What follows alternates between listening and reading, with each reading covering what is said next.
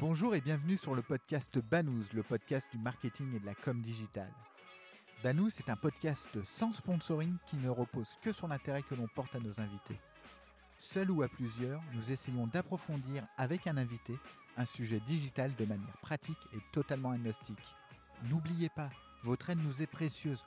En likant, en partageant, en mettant 5 étoiles sur iTunes, vous nous aidez à développer ce side project. Bonne écoute. Comment la communication de marque se réinvente avec les crises? Aujourd'hui avec Mathieu, nous avons la chance de nous entretenir avec Alexia Lefebvre, responsable communication monde chez Novotel. Bonjour Alexia. Bonjour à tous les deux. Merci pour ta participation à ce podcast Banous, mais avant de commencer, un grand merci à l'hôtel Novotel Paris-Léal pour son accueil et sa gentillesse de nous avoir réservé un espace pour enregistrer dans de très bonnes conditions ce podcast. Alexia, on va commencer avec la question rituelle. Est-ce que tu peux te présenter s'il te plaît? Avec grand plaisir, je suis ravie d'être là. En plus, en effet, c'est un beau moment masqué tous ensemble, un beau moment privilégié. Donc moi, en effet, je m'occupe de la communication monde de Novotel. Donc Novotel, c'est un peu plus de 530 hôtels dans le monde, répartis sur 60 régions. Et en effet, quand vous avez toutes les frontières qui se ferment, que votre population, qu'elle soit domestique ou qu'elle soit internationale, ne peut plus aller dans un hôtel, c'est clairement le moment de se réinventer. Et ça doit être un peu dur à vivre aussi euh, pour toi euh, de ne pas pouvoir prendre la parole euh, de manière simple. Dès lors que mon métier c'est la communication, en effet, je te confirme, on a eu ce moment un peu de sidération où en fait, au fur et à mesure, on voyait les frontières se fermer, nos pays nous dire on ne sait pas ce qui se passe, on ne sait pas ce qui va se passer. Donc une incapacité à se projeter et à mettre en place cette stratégie qu'on pense depuis deux bonnes années, je vais dire. Donc on accepte, et à partir de là, on se dit, OK, comment on va faire que cette crise ne soit pas juste un coup dans la figure, mais soit une vraie opportunité? Est-ce que tu peux nous en dire un petit peu plus sur le positionnement de, la com de Novotel? Alors au départ, le positionnement de Novotel, c'est euh, Time is on your side. Donc euh, en gros, comment on va faire pour que vous repreniez le contrôle de votre temps? On n'est pas dans la performance du temps, on est vraiment dans l'idée de prendre le temps, d'avoir une pause dans sa vie, qu'elle soit euh, en famille, tout seul. On, vraiment, on réfléchit à ces deux grandes thématiques.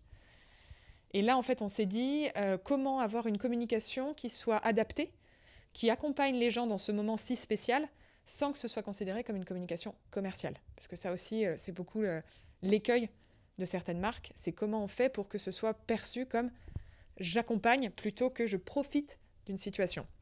Donc nous, à partir de là, on s'est dit, bon, bah, on, va, on va vraiment réfléchir à comment on peut permettre aux gens de prendre d'abord du temps pour eux en les incitant à rester chez eux, puisqu'à l'époque, ce n'était pas encore complètement gagné. Il y avait des gens qui n'acceptaient pas, il y avait des gens qui avaient besoin de sortir. Donc on s'est dit, on va vraiment se focaliser sur un message très simple, c'est de dire Novotel est avec vous et Novotel va vous aider à vraiment prendre du temps pour vous. Donc on a travaillé autour du bien-être, ça ça a été vraiment le, message le plus important pour nous. Tout ce qui est méditation en pleine conscience, pleine conscience pardon, euh, tout ce qui va être euh, yoga, tout ce qui va être respiration, des choses comme ça, des thématiques assez fortes qu'on est venu en fait euh, améliorer et surtout légitimer grâce à notre partenaire Calme, qui est l'appli numéro 1 en méditation, en sommeil et en détente. Comment ça se traduit dans les faits? Alors comment ça se traduit? Nous, on a décidé de rendre le, ces lettres de noblesse au réseau social, donc avec vraiment cette notion de garder et créer du lien euh, de manière digitale. Donc on s'est vraiment focalisé sur le social media, en particulier avec Facebook et euh, Instagram qui sont nos deux réseaux phares, avec clairement une emphase sur, euh, sur Instagram. Et là, en fait, on lançait une nouvelle stratégie, accessoirement. Donc elle est venue, on, a été conforté en fait par cette crise pour se dire on a fait plutôt le bon choix. Et là, en gros, l'idée, c'était de se dire on va réfléchir à comment valoriser l'expertise de Novotel, où que vous habitiez, où que vous soyez, pour justement cette prise de temps alors, moi, j'ai une question qui sort un peu de, nulle part, mais j'aurais aimé savoir si tu parles de réseau euh, social. Est-ce qu'ils euh, vous ont aidé dans les faits à mettre en place des choses ou vous avez utilisé les réseaux comme d'habitude, vous n'avez pas eu de support supplémentaire? Alors nous, je suis pas sûre qu'on avait besoin de support supplémentaire. On travaille assez régulièrement main dans la main avec Facebook, donc euh, de surcroît Instagram. On a une agence avec laquelle on travaille qui a aussi des relations régulières. Donc pas plus que ça. Là, l'idée, c'était plus de dire, il va falloir... C'était ça, je pense, qui était le gros challenge pour nous. On lance cette nouvelle stratégie, donc on l'a lancée début mars. Donc ça a été un peu compliqué. Donc on va tester des nouveaux formats des tutoriels, donc on a du carrousel, de la story, on, a, on voulait lancer du live, bon bah on s'est un peu, peu arrêté, on voulait lancer aussi une nouvelle identité visuelle pour Novotel, et tout ça en fait, on s'est dit bah on va tester dans un cadre un peu particulier qui est le cadre de la crise. Les chiffres sont bons, dans le sens où les gens ont bien réagi, les gens ont été habitués, puisque encore une fois, on est une marque d'hôtellerie. Donc une marque d'hôtellerie qui prend la parole sur le temps, le bien-être. Soit c'est très basique, soit on ne va pas aller chercher l'information directement chez Novotel. Et donc justement, le partenariat avec Calm nous a permis, grâce à une librairie de contenu gratuite, euh, de mettre en avant euh, des, méditations, de mettre en avant des exercices de respiration, des histoires pour s'endormir aussi, puisqu'on a un beau partenariat avec Eva Green, qui lit des histoires en français et en anglais, à la fois pour enfants et à la fois pour adultes. Et on imaginait que des parents en situation de détresse totale pouvaient complètement dire Bon, bah écoute, Eva, avant de t'endormir, ça va te faire du bien, et soi-même en tant qu'adulte pouvoir les écouter. J'aurais dû suivre Novotel sur les réseaux sociaux, ça m'aurait évité quelques soirées compliquées avec mes enfants, effectivement. C'est encore possible. alors, je vais m'y mettre dès ce soir, alors, dans ce cas-là. Moi, j'avais une question autour de, euh, des spécificités locales, parce que euh, tu t'occupes de la communication au niveau monde, mais bon, on ne parle pas des Français comme on parle des Américains, comme on parle. Enfin bref. Est-ce que tu as euh, dû à gérer des spécificités locales dans cette prise de parole, ou cette thématique finalement du temps, du bien-être, est-ce que tu as mis en place concrètement était universelle? Alors c'est en effet une très bonne question. Quand on a réfléchi au positionnement de la marque Novotel il y a deux ans, on avait déjà un peu cette idée du temps. On savait juste pas sous quel angle le prendre. Et donc, on a mené une étude sur une quinzaine de pays avec Ipsos, où là, en fait, on est arrivé à l'idée que 58% des gens préféraient avoir plus de temps que plus d'argent. Donc c'est vraiment venu confirmer quelque chose. Donc on s'est dit plutôt que d'être dans la performance du temps, parce que Novotel, il faut savoir que c'est 65% de clientèle business et 35% de famille. On s'est dit plutôt que, voilà, même les voyageurs d'affaires, d'être toujours dans la performance, rentabiliser le temps. On s'est dit, bah non, chez Novotel, vous allez prendre une espèce de respiration. Moi, c'est ce que je symbolise toujours par cette onomatopée. Vous entrez chez Novotel et ah, la petite pause. Donc, en gros, il y a un gros travail d'abord en communication sur tous nos supports, mais aussi en hôtel, où on va vraiment former les hôteliers, tout le personnel, pour que quand vous arriviez, vous puissiez ressentir ça. Et ça, c'était vraiment important. C'était quelque chose qu'on allait lancer juste avant que la crise ne démarre qu'on va repousser, donc qu'on prépare et qu'on consolide, on va dire. Donc au niveau des spécificités pays, le temps, tout le monde a besoin de temps. On est tous à la recherche du temps. Perdu ou pas, ça dépend si vous êtes euh, un littéraire. Et donc on s'est dit, en fait, on va demander ensuite au pays de prendre ce message et de l'adapter en fonction en effet de leur spécificité. On s'est rendu compte, et avec grand bonheur, que le message, l'identité visuelle, euh, la campagne de communication aussi, a été parfaitement acceptée et a juste, entre guillemets, été traduite dans les langues. Donc, on est plutôt très très content de ce positionnement. Ah oui, effectivement, c'est un, beau succès. Je reviens sur euh, ce que tu euh, évoquais tout à l'heure sur euh, maximiser la présence de ta marque sur les réseaux sociaux. Ça m'entraîne de, deux questions. C'est la première, c'est du coup, tu as dû couper tous tes budgets dédiés à d'autres canaux de communication. Je parle vraiment online.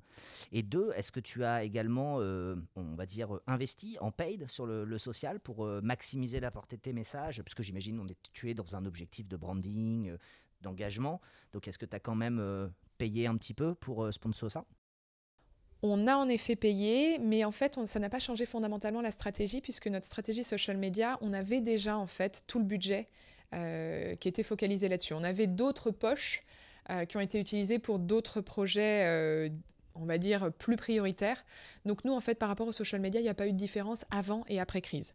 On a juste essayé de se dire, il va falloir qu'on fasse des tests dans un cadre particulier, sur une population particulière. Et est-ce qu'on arrivera à en tirer des enseignements? Parce que c'est ça le plus important pour nous, c'est le test and learn. Euh, nouvelle agence social media, nouvelle stratégie, nouveau positionnement de la marque. Encore une fois, euh, Novotel, c'est pas ce qu'on attend sur le temps. Donc il fallait qu'on aille travailler vraiment en profondeur ce positionnement pour dire on est expert, nous on le dit en, en anglais puisqu'on adore ça, on est des marketeurs, time well spent. Alors, on, a bien parlé des, réseaux sociaux. Euh, néanmoins, est-ce qu'il y a d'autres axes Je pense, par exemple, tu, Mathieu parlait de, branding.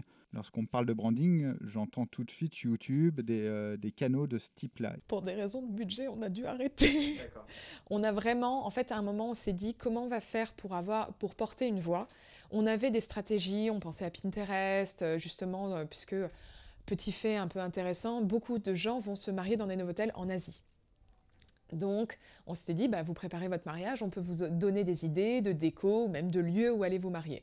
Donc, ça faisait partie des stratégies, encore une fois, dans cette idée de on va vous faire gagner du temps. Donc, bah, on vous fait des tableaux extrêmement rapidement.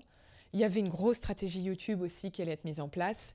On s'est dit, on ne pourra pas se permettre, et pour des raisons de budget et pour des raisons de temps, de, entre guillemets, suivre la stratégie qu'on s'était donnée. Donc la stratégie était la même en termes de positionnement, il fallait que ça infuse partout.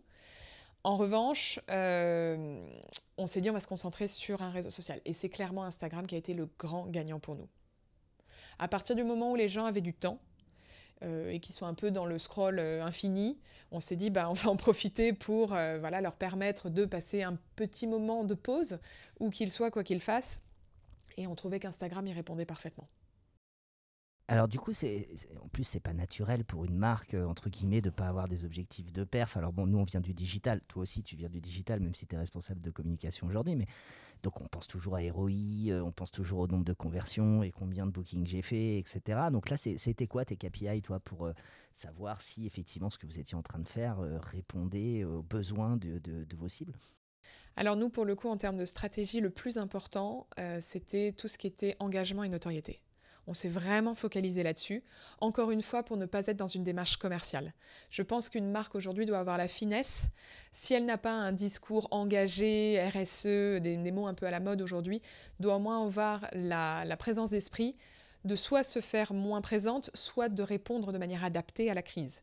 Nous, on, comptait aussi avoir un message RSE qu'on a mis de côté, puisqu'encore une fois, il y allait avoir une cacophonie un peu énorme. On s'est dit, bah, on va vous permettre de reprendre le temps.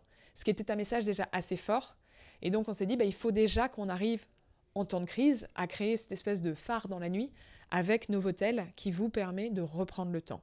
Et ensuite, évidemment, d'engager notre communauté en imaginant, au départ, on se concentrait par exemple sur un an d'abonnement à Calme, pour vraiment dire, bah, on vous accompagne même quand tout ça sera terminé. Là maintenant, on recommence sur une stratégie. Alors nous, on a deux axes majeurs chez, euh, chez Novotel. Le take time, donc prenez le temps pour vous, en tant qu'individuel, et le make time, c'est passer du temps qualitatif avec ses collègues, sa famille, en couple et autres. Et à partir de juin, on a commencé à remettre en avant le make time, et donc on a commencé par exemple à faire gagner des nuits dans des hôtels, donc, dont certains et certaines ont déjà profité, donc on est plutôt rassurés. J'ai une question un petit peu différente pour sortir du scope de Novotel. Et je rebondis sur ce que tu évoquais tout à l'heure. On a besoin, les marques ont besoin de parler de RSE, etc. C'est vrai que c'est à la mode en ce moment. Mon engagement euh, sociétal, social, écologique et machin, etc. J'ai quand même l'impression, alors je ne sais pas si c'est qu'une impression personnelle, mais que du coup, on a un lissage du discours des marques. C'est-à-dire que toutes les marques se positionnent un peu de la même façon racontent tout un petit peu la même histoire parce que bah, on va tous vers ce que les ce que les utilisateurs ont envie d'entendre. Et du coup, j'ai un lissage du discours, moi qui me dérange un peu, parce que c'est ça qui est beau dans les marques aussi, c'est vraiment quand elles affirment leur singularité. Et là, c'est un peu noyé. Comment tu, tu perçois ça? Est-ce que c'est une vue de mon esprit? Tu partages un peu, beaucoup, passionnément ce que je dis ou pas? Euh, je pense qu'on a eu un forfait toutes les marques avec la même musique. musique de piano un peu larmoyante. Euh, d'un point de vue professionnel, nous, on a préféré ne pas prendre la parole en RSE. Euh, ni sur des sujets qui ont été un peu marquants euh, ces derniers temps, où on attendait peut-être que les marques s'engagent. Moi, je ne suis pas pour un engagement à tort et à travers. Je veux vraiment que ça fasse écho à des valeurs de la marque. Donc, je sens en effet, comme tu dis, un, lissage de, la marque parce que je pense que les, marques ont très très peur. Elles veulent prendre la parole parce que c'est important, mais derrière, elles ont tellement la trouille de se faire bâcher sur les réseaux sociaux qu'elles se disent, voulu ou pas voulu, on va suivre les autres il y a un montage comme ça qui est assez génial sur YouTube euh, où tu as en fait euh, une petite dizaine de publicités et en fait au montage on a à peu près les mêmes messages, à peu près la même musique, à peu près les mêmes images. Pour moi c'est dommage. je comprends qu'on ait envie de communiquer, mais parfois, il vaut mieux se taire, en fait. Je pense que c'est aussi tout l'art. On dit aussi, sans la liberté de blâmer, il n'y a point d'éloge flatteur. Bah, sans la liberté de se taire, euh, il n'y a point de communication. Et ça, moi, en tant que communicante, je trouve qu'on communique à tort et à travers, et qu'à la fin, si on réfléchit bien, moi, je ne sais pas qui sont les marques qui ont communiqué et à quel moment elles ont réussi à avoir un discours différenciant. Donc, il faut que ça s'arrête, ça. Il faut que la RSE, c'est un nouveau sujet, c'est très bien, mais il faut que ce soit vraiment porté et que ce soit pas ah, c'est un sujet à la mode, on va en faire quelque chose. Je pense que ça doit, c'est un peu comme le ministère du numérique. J'estime pas que ça doit exister. J'estime que ça doit infuser partout. Et la RSE, toutes les marques, tous les groupes doivent la porter. Si en effet on peut en faire une valeur différenciante parce que vraiment soit ça fait écho à des valeurs, soit ça vient apporter vraiment une, une dimension en plus à la marque, très bien. Mais est-ce qu'on peut arrêter avec ce morceau de piano larmoyant? Ce serait vraiment top. Moi, je voulais, je voulais aussi euh, euh, que tu nous racontes un petit peu comment toi, personnellement, en tant que professionnel euh, de la com, du digital, etc., tu as, vécu ça? Est-ce que ça ne devait pas être un moment très, très joyeux pour toi, pour ton, ton métier, ton quotidien? Tu es passé par certaines phases, j'imagine. Enfin, que tu peux nous raconter deux minutes comment tu as, géré ça, toi, à titre perso? Alors, je pense que ma chance, ça a été de, travailler avec tous les pays du monde. Et en premier lieu, la Chine. Euh, en fait, on commençait à se préparer, on se rendait pas compte. C'est un peu comme le virus du SRAS. On s'est dit ça va s'arrêter aux frontières de la Chine. Euh, on sentait que ça commençait à prendre une importance un peu grandissante. Dès janvier, mi-janvier, nous, on commençait à sentir que c'était pas bon. Donc, j'ai eu le temps, entre guillemets, de m'y habituer. Et en fait, je me souviens juste avant qu'on commence à fermer nos frontières, j'étais euh, au téléphone avec les États-Unis qui me disait Ouh là là, le Canada, c'est pas foufou, le Brésil, ça a l'air d'être mal barré. Et en fait, je sais pas, ça m'a peut-être habitué à la chose, en fait. Et euh, je pense qu'il y a eu d'abord de la sidération, malgré tout. On se dit C'est pas possible, je suis en train de vivre un truc de, fou, quoi. On est vraiment en train de vivre ce qu'on est en train de vivre. Donc je me suis rappelé que l'humain n'était pas invincible, euh, que la guerre, elle était contre un ennemi invisible, et que ça, on s'y attendait pas du tout. Et, euh, et, en fait, je me suis dit, je peux pas, moi, à mon niveau, juste prendre un coup il faut que j'en fasse une opportunité. Et en fait, ma chance, c'est que bah, je crois très très fort en les réseaux sociaux et je me suis dit, bah, est-ce que vraiment on ne peut pas remettre les réseaux sociaux au centre de tout pour garder le lien? Je me dis, imaginez une crise il y a 30-40 euh, ans de ça, je me dis, euh, ça aurait été plus compliqué avec euh, les grands-parents, les parents, la famille éloignée. Là, euh, enfin, c'est merveilleux ce qui s'est passé sur les internets mondiaux, quoi. J'ai vu des gens avec une solidarité folle, des gens avec une créativité pas possible, un humour, mais je pense que je devais recevoir, je sais pas, 40, 50 même par, par jour. Et je remercie mes amis pour ça. Donc, ça a été ce moment de se dire, bon, ok, on prend, on prend une pause, qu'est-ce qu'on fait? J'ai écouté une méditation à calme, ça m'a fait beaucoup de bien aussi. Et là, je me suis dit, il faut qu'on remonte sur le cheval, en fait. Donc, euh, ce qui était important pour moi, c'était de garder le lien avec les gens. Et je me suis dit qu'il soit euh, virtuel ou pas, je pense que c'est ça qui fait qu'on est humain, en fait. Et je me suis dit, le digital reste un outil, un formidable outil. Et en fait, nous, on a vu, hein, c'est-à-dire que euh, où que je sois, je pouvais être en contact avec tous les pays du monde. Donc, on prenait des, des nouvelles des uns et des autres. Et je me suis, en fait, j'ai senti une espèce de euh, solidarité. Alors, est-ce que je tente le mot euh, galvaudé bienveillance? Mais en tout cas, vraiment quelque chose qui fait que voilà, on, avait besoin de le garder ce lien et le digital nous y a aidé. À partir de là, je me suis dit ok, maintenant en termes de stratégie, qu'est-ce qu'on fait? Parce que là, c'est quand même, euh, c'est quand même problématique. Et là, en fait, ça, ça coulait sous le sens, quoi. C'est-à-dire vraiment le temps. Prenez le temps. Ça va être difficile cette période. On n'a aucune idée d'où on va mais on va y aller ensemble en fait. Donc je me suis dit, en tant que marque, moi je dois vraiment accompagner un mouvement plutôt que de, d'essayer de forcer quelque chose. Et je, suis plutôt contente parce que euh, là, tu vois, on, va arriver, on, repense aussi la stratégie, on l'adapte en permanence. Mais en fait, on est venu confirmer quelque chose. C'est ça qui est merveilleux avec cette crise, c'est qu'on avait une idée de départ autour du temps, de prendre le temps, et on se rend compte aujourd'hui que euh, je pense que si je refaisais mon étude Ipsos, ce serait plus 58% des gens qui diraient je veux plus de temps que d'argent. Ce serait beaucoup plus, en fait. Donc on accompagne un mouvement, une tendance qui va peut-être devenir une norme. Moi, je trouve qu'en tant que communicante, c'est juste merveilleux ça. Voilà, il y a une grosse leçon de mindset euh, à prendre en compte pour tous les étudiants et étudiantes de communication à, t'écouter. Là, effectivement, il faut être fort dans sa tête, il faut en faire une opportunité. Et alors, par contre, on va être obligé de couper euh, le mot bienveillance euh, au montage. Je suis désolé, c'est un mot interdit dans le podcast. Donc, on va être obligé de Avec résilience, non? Avec résilience aussi. tous les trucs en ans, nous, on coupe tout. du coup, j'ai vu aussi, et ça, j'ai cru comprendre que ça avait accéléré quand même certaines idées sous-jacentes qu'il y avait dans le groupe, dans le groupe Accor, notamment euh, un business model tourné autour de la, rentabilité des chambres un petit peu différente. Tu peux nous en parler? Parce que je crois que c'était un, sujet un peu sous-jacent qui a été accéléré par cette période un peu trouble qu'on a vécue. Le sujet du futur du travail, c'était un sujet qui était dans les tuyaux depuis longtemps. Un groupe comme Accor peut se permettre justement de réfléchir à ce, à ce genre de sujet. Euh, j'ai beaucoup entendu pendant la crise, l'hôtellerie doit se renouveler, l'hôtellerie doit se renouveler. L'événementiel aussi, hein, si on en parle là, beaucoup. Hein, je pense qu'on a tous appris à se renouveler. Et en fait, il y avait toute une réflexion autour de l'hôtel lieu de vie. Ça, c'était un sujet qui avait déjà été pas mal mis en avant chez nous. Ça, il y avait eu pas mal même d'entrepreneuriat pour euh, proposer euh, l'hôtel, euh, par exemple, mettre à disposition les caves à vin, les femmes de chambre, vraiment pour permettre en fait de se dire l'hôtel n'est pas un lieu uniquement pour les touristes, mais vraiment vient s'ancrer dans un maillage territorial. Et donc ça, c'était quelque chose qui avait déjà été mis en place. c'était accord local. Et en fait, on a continué cette stratégie avec comment, encore une fois, l'hôtel et le groupe Accor peut proposer des nouvelles idées en termes de travail.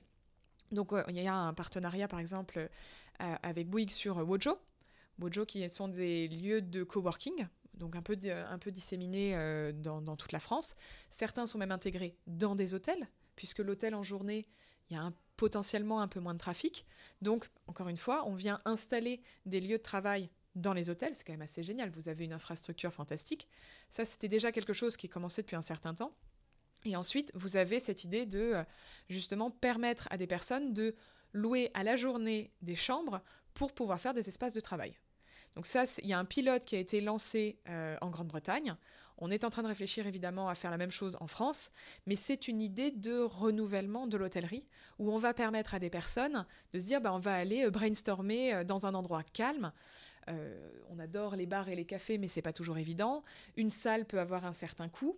Bref, on se dit bah, c'est pas grave, on va à partir du moment où on a internet, un téléphone et un ordinateur et du jus de cerveau, tout est possible. Et je trouve que c'est assez génial qu'un groupe comme Accor puisse paver le terrain vers ces nouvelles façons de travailler, puisque je pense que les gens attendent beaucoup de, plutôt que d'aller travailler à la tour, d'être 2000 dans une tour avec une forme d'anonymat euh, certain, peut-être se dire, bah, profitons du parc que nous avons, des hôtels, pour aller travailler autrement. Ouais, c'est une belle leçon aussi de, comment se réinventer quand on est une marque, quand on subit une certaine pression euh, autour de nous, comment réinventer des choses, comment remettre une dynamique. C'est une belle, euh, une belle, une belle leçon aussi là du groupe Accor, c'est chouette. De résilience? Ce sera donc encore coupé. Alors, question un petit peu plus euh, personnelle, comment on devient responsable de la com monde de Novotel? Bah, J'ai vu de la lumière, j'ai frappé, ils m'ont dit OK. Euh, moi, j'ai fait le CELSA, euh, en magistère, donc vraiment touché à tous les pans de la communication. Donc je pense qu'il faut que j'accepte que je suis fondamentalement communicante. À un moment, je me suis dit, j'ai peut-être besoin de trouver un peu plus de sens à mon travail. Est-ce que je vais pas devenir infirmière ou quelque chose comme ça? J'ai accepté le fait que je pourrais pas m'empêcher de faire la com de l'hôpital pour lequel j'allais travailler. Euh, moi, je pense que ce qui m'anime et ce qui fait que je suis ravie d'avoir choisi ce métier aujourd'hui, c'est la curiosité et essayer de refaire une place au bon sens. Alors, je, suis toujours étonnée par le mot bon sens, le besoin qu'on a de rajouter le mot paysan. Euh, moi, j'estime que le bon sens, euh, pas toujours, ça peut être un bon sens urbain, c'est bien aussi. Et, euh, en fait, j'ai eu la chance d'être, d'avoir des opportunités, d'avoir des, gens qui m'ont tendu la main à un moment de ma vie. Un peu de culture ne fera pas mal sur, sur ce podcast. je danse la vie, je la chante. non, en fait, c'était vraiment, j'ai eu des projets en fait qui m'ont intéressée. J'ai travaillé dans la culture, euh, j'ai travaillé euh, à la Bourse de Paris, pour ne pas la citer. Euh, j'ai travaillé dans un, pour un site de e-commerce. Et en fait, ce que j'adore, c'est de me dire, bah, moi, mon métier, c'est de rendre compréhensible et visible un métier, ou en tout cas des équipes que tout le monde ne connaît pas. Et à chaque fois, je me dis bah, comment je vais faire, par exemple, pour que ma grand-mère comprenne ce qu'on fait, sans que ce soit euh, verbeux, avec euh, des, des, anglicismes à peu près ponctués partout pour rassurer sur le fait qu'on a bien fait du marketing. Donc je pense que c'est ça qui m'anime. Et Novotel, en fait, ce qui est assez génial avec cette marque, c'est que c'est la marque pionnière du groupe Accor créé en 1967 quand même. Donc pour le web, ça paraît assez vieux. Par rapport à Saint-Gobain, 352, 3 ans, c'est rien du tout. Et en fait, quand j'ai passé l'entretien, on m'a dit, ben, on va repositionner cette marque. Euh, la marque euh, patrimoniale devient la marque pionnière. Et j'aime beaucoup cette idée, en fait. Je trouve ça extrêmement stimulant. Et les équipes, je me suis régalée avec des gens beaucoup fans d'hôtellerie. Moi, ma chance, c'est de m'intéresser vraiment à tout.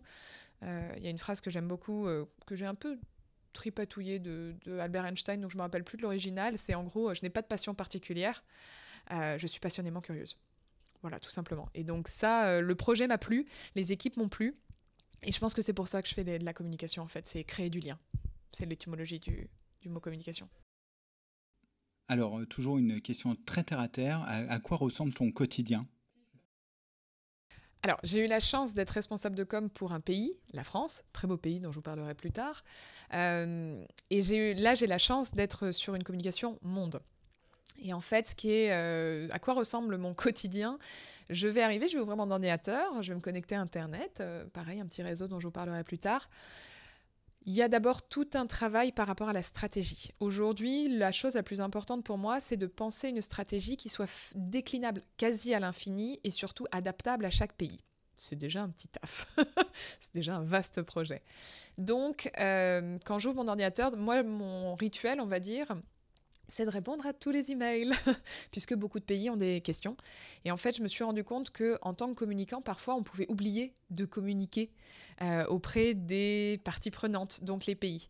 Donc, nous, par exemple, on met en place des euh, comités de communication euh, chaque mois. On est obligé d'en faire deux. C'est bête, mais ça prend déjà un peu de temps, le matin et l'après-midi, en fonction de l'endroit où vous habitez dans le monde. Donc il y a un gros travail vis-à-vis de ça pour vraiment accompagner les pays, parce que euh, certains pays, parfois, euh, euh, j'ai une région à laquelle je pense, ils vont gérer trois pays. Donc nous, on va vraiment les accompagner parce qu'on ne veut pas avoir cette impression de on est là-haut dans notre tour de verre, on balance la stratégie, débrouillez-vous. Alors, je suis française, donc évidemment, il y a des nuances parfois que je n'ai pas.